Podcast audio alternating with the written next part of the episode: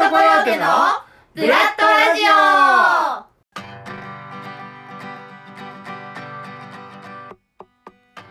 今日の天気は晴れ。気温は22度。エミザワールド。始まります。はい。というわけで皆さんこんにちは。こんばんは。山岸エミです。エミザワールド。今日は第15回目ですね本日も楽しくお話ししていきたいと思いますどうぞよろしくお願いいたしますはい。というわけで。ていうかあの、最初の気温聞きました？今日めっちゃあったかいなとは思ってたんですよね、私的に。でも22度ってなんかもう、夏じゃね？夏じゃないか。でももう、春になりましたね。だってもう4月ですもんね。すぐに。ひー。なんか早い。まあね、花粉とかいっぱい飛んでますけれども、皆様花粉にもね、コロナにも気をつけて、花粉はもう気をつけてって言ったって仕方ないか。うん。頑張りましょう。私は花粉症ではありません。はい。そう、そんなこんなで、まあ、最初はね、ちょっと春にまつわるトークをしていこうかなっていうふうに思います。まあ、春にまつわるというか、ちょっとね、私がこの時期に毎回、こう、悩むことなんですけど、アウター問題。うん。皆さん、春のアウターって何着てます？なんかね、春ってやっぱり、こう、うん、日中は暖かくて夜はまだ肌寒いってことが多いじゃないですか。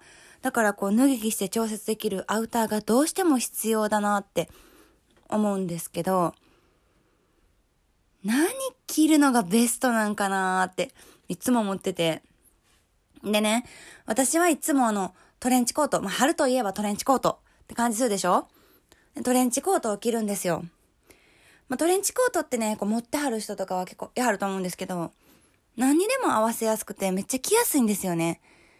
例えば、別にカジュアルな感じでもできるし、パーカーとか中に着て、フード出してとか、それでも全然おかしくないし、なんか、なんやろ、ちょっとフォーマルな格好。それこそトレンチコートってスーツにも合うじゃないですか。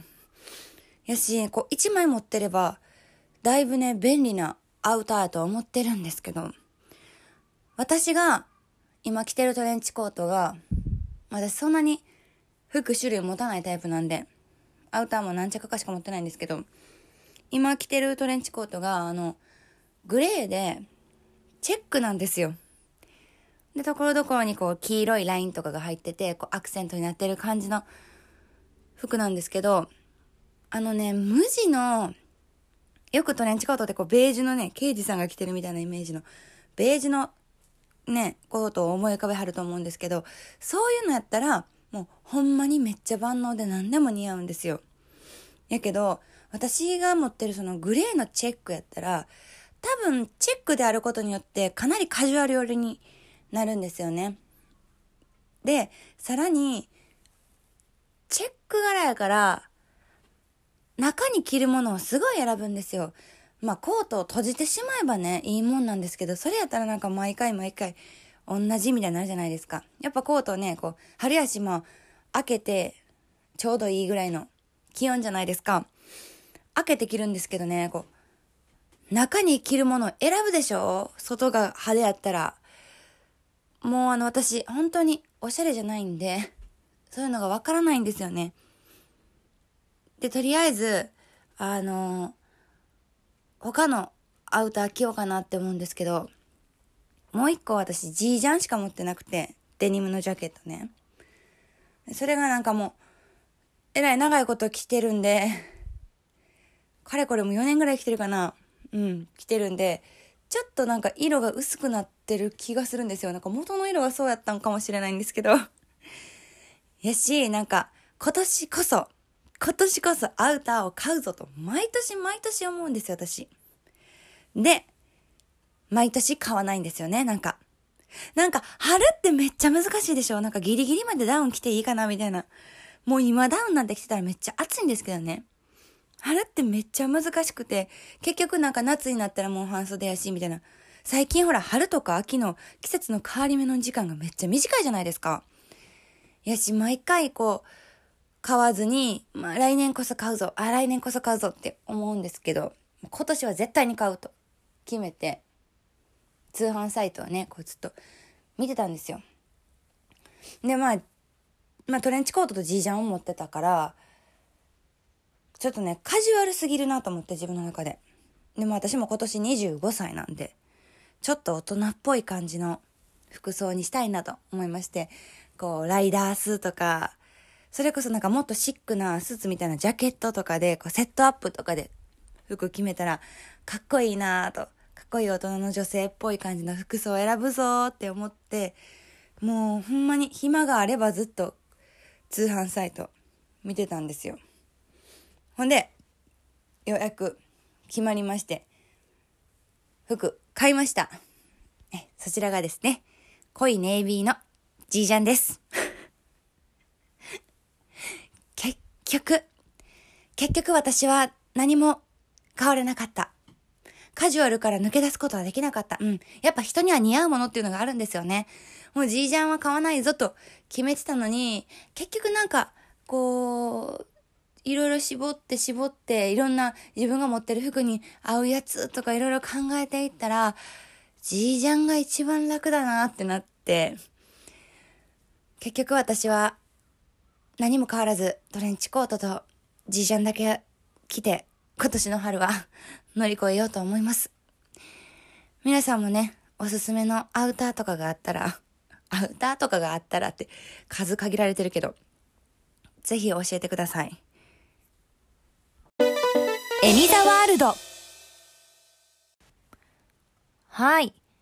では、ここからはコーナーをお送りしていきたいと思います。はい。今日のコーナーはですね、久しぶりにあのコーナーです。そう。皆さんわかりますね。それでは、一緒にお願いします。せーの。えみ辞典イエイはい、というわけで、今日は久しぶりにエミ辞典をお送りしたいと思います。パフパフパフパフパフ。はい。えー、早速、エミ辞典。今日のテーマは、300円均一で買える便利グッズです。はい。皆さん、300円均一に行ったことはありますか？私はね、結構好きで、もうだいぶ前からよく行ってるんですけど、あの、300円均一って言いながら、まあ500円の商品とかも結構あるんですけどね。かなり、こう、便利なグッズが多くて、こんなものが300円で売ってるんだっていうようなものとか、すごいなんか、あ、こういうのが欲しかったっていうのもがね、見つかるので、ぜひ行ったことがない人は行ってみてください。さあ、そんな300円均一で売っている便利グッズの中で、私がこう実際に使ってみて、あ、これいいなって思ったものを今日は紹介したいと思います。なんかね、こうコンセプトが朝の情報番組みたいですけれども、まあそんな感じで参考にしてもらえたら嬉しいなって思います。それでは早速、一つ目の商品からご紹介したいと思います。一つ目はこちら。温野菜メーカーです。はい。こちらね、温野菜メーカーって案外いろんなとこで売ってて、100円均一でも売ってるんですよ。うん。だけど、私はあえて300円均一の温野菜メーカーをでは、あの、おすすめさせていただきたいと思います。まあ理由としては、デザインが可愛い、まず。うん。デザインが、なんか、ちょっと落ち着いてて、可愛いかなと思います。あとはね、丈夫さうん。100円均一のも、あの、いいんですけど、私は300円均一の方がちょっと丈夫だなっていうふうに思ってて。で、そもそも、温野菜メーカーって使ったことありますか？あの、カットした野菜を容器の中に入れて、電子レンジでチンするだけで、野菜がホクホクの温野菜になるっていうグッズなんですけれども、温野菜は普段食べませんよという方もいるかもしれないですよね。うん。そんな人にもですね、あの、例えばお料理の下ごしらえだったりとか、それこそじゃがいもとかかな。お芋類とかすごい便利だと思います。切って、入れてチンして、出た柔らかくなるんで、そっからこうマッシュポテトにしたりとかね。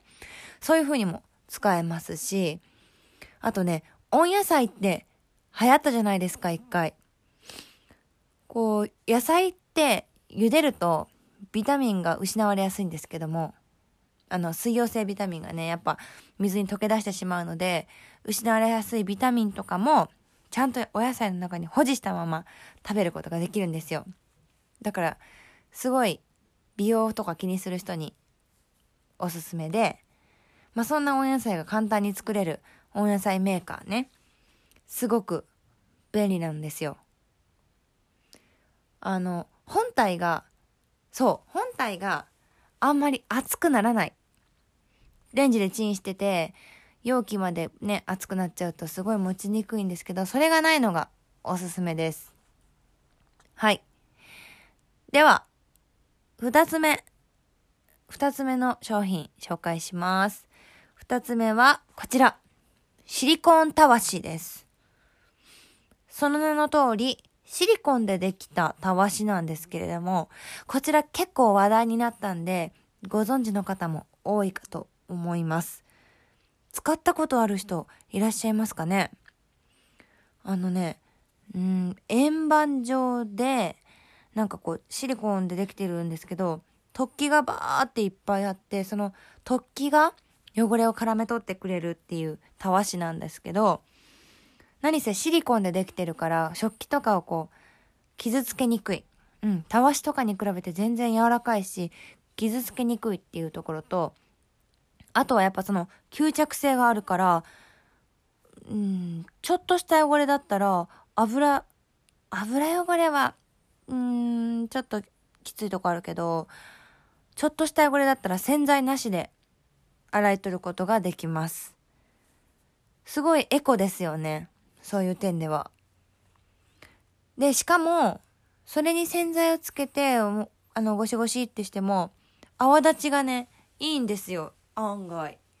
スポンジとかだと、あの、吸っちゃうんで結構油を、油じゃない、泡をね。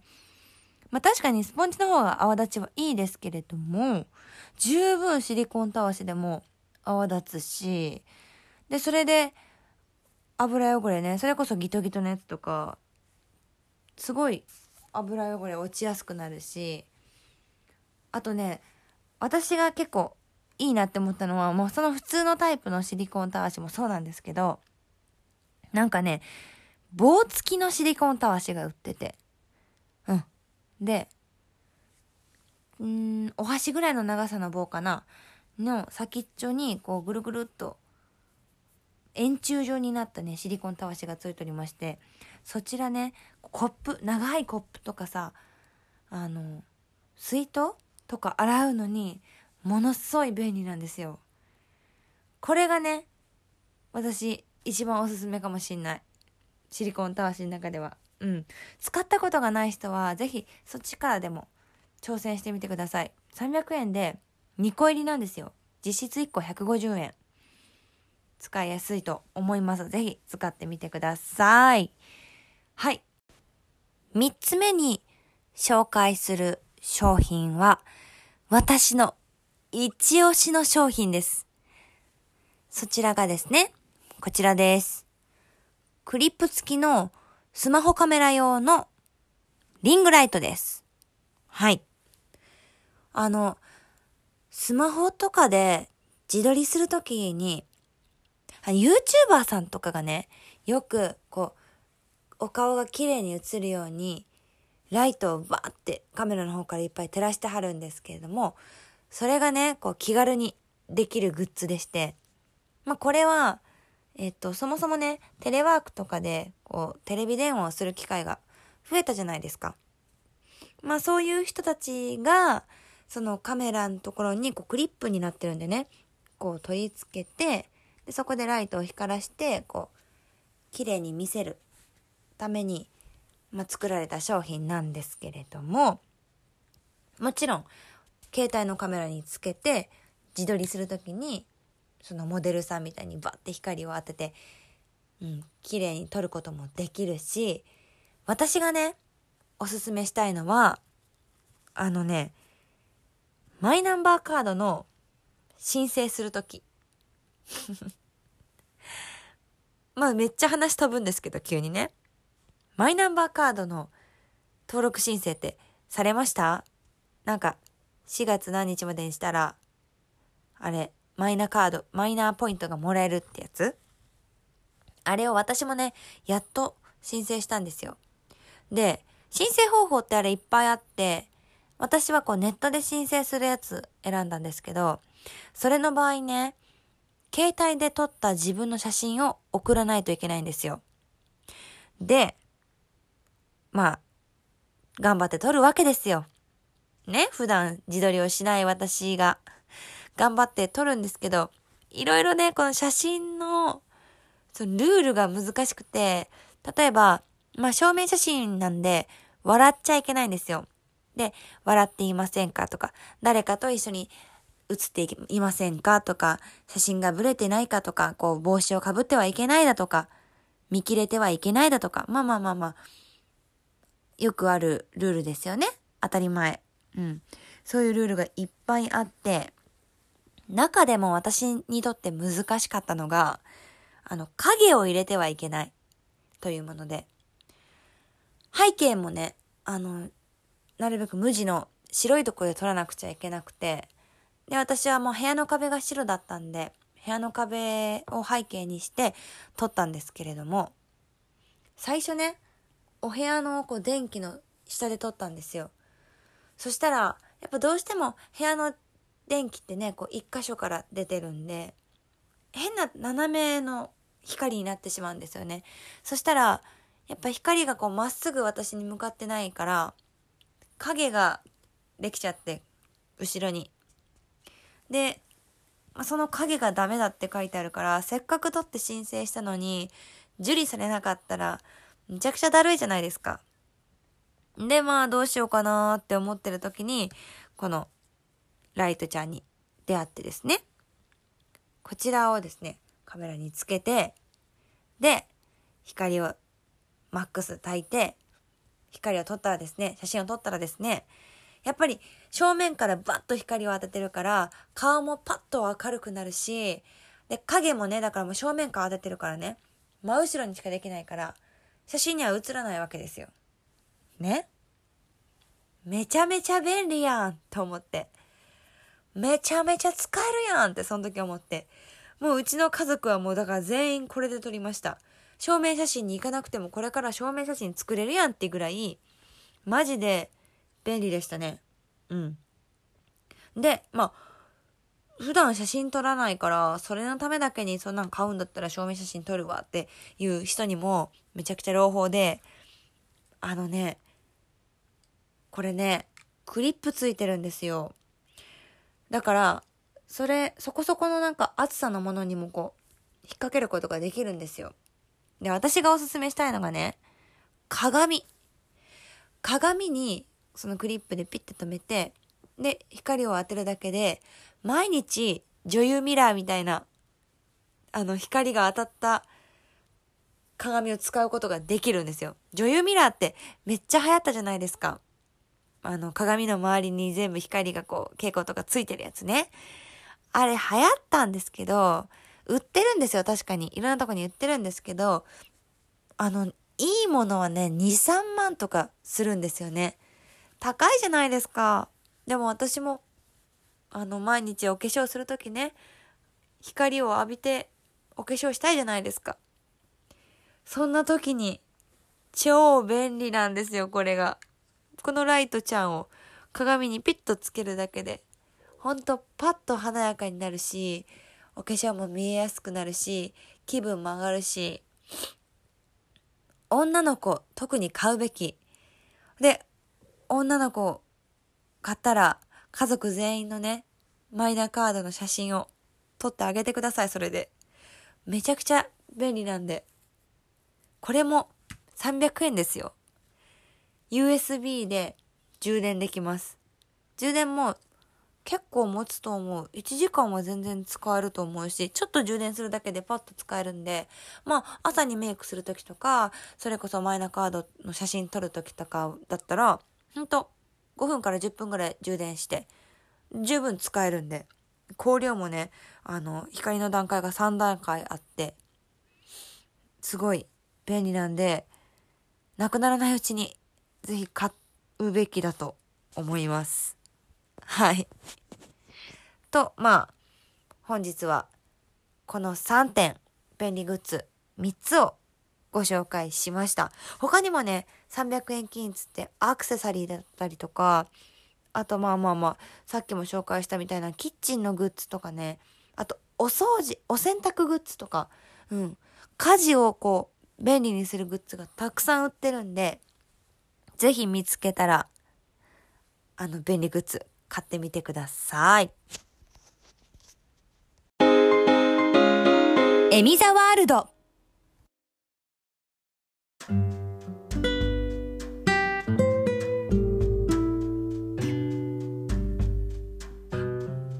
はい。というわけで、えみ辞典お聞きいただきました。いかがでしたでしょうか？